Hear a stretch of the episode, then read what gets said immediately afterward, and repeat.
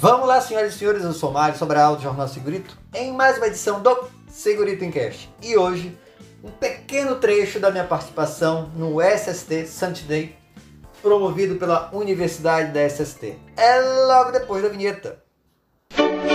Segurito, segurito, segurito, segurito, segurito, segurito, segurito, segurito. Encast.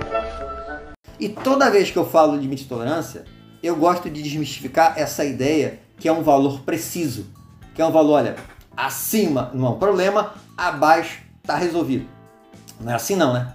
Então bora ver algumas coisas que são um problema em relação ao limite de tolerância. Primeiro vocês sabem, né? A nossa norma está totalmente desatualizada. A NR15, espero eu que mude esse ano, não está nem no cronograma, mas vamos lá ter fé que talvez mude. Então ela está desatualizada, isso já torna os nossos limites é, difíceis de acompanhar. Ah, professor, mas aí eu vou utilizar a CGH. Ok, já seria alguma coisa, né?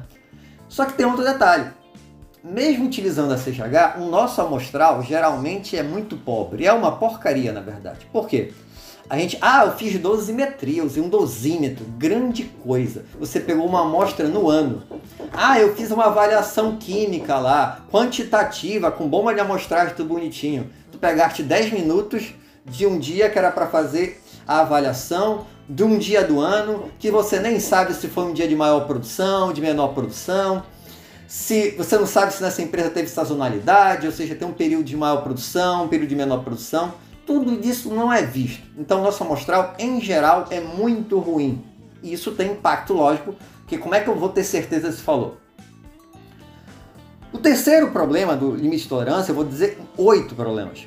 Estudos incompletos. Se fosse tudo uma perfeição, por que a, por exemplo, a CGH que vai sendo estudada, vai sendo atualizada, vai alterando os limites de tolerância?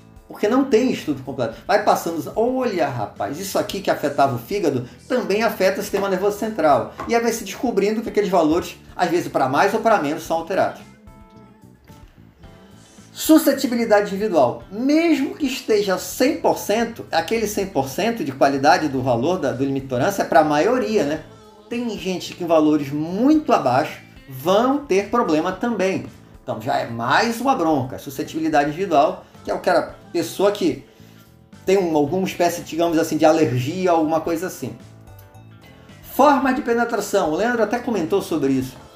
Os limites de tolerância, eles são relacionados sempre para a questão de entrada por via respiratória. Mas e aquilo que entra por via cutânea? O limite de tolerância considera isso? Infelizmente não. Ele indica, ele indica para você que também, dependendo do agente, tem entrada por via cutânea, mas ele não está lá no limite.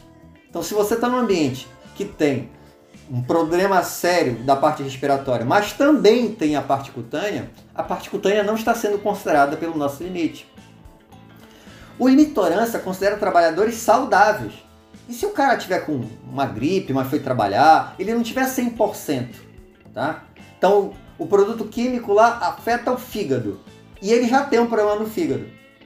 Ele está considerando aquele limite para uma pessoa saudável.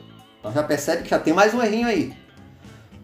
O limite de tolerância não considera efeito combinado. Nós até podemos fazer um cálculo, mas ele sozinho, ele não vai considerar que você tem, sei lá, 3, 4, 5 agentes químicos que podem afetar o mesmo órgão. Ele não considera isso. A gente é que vai ter que correr atrás.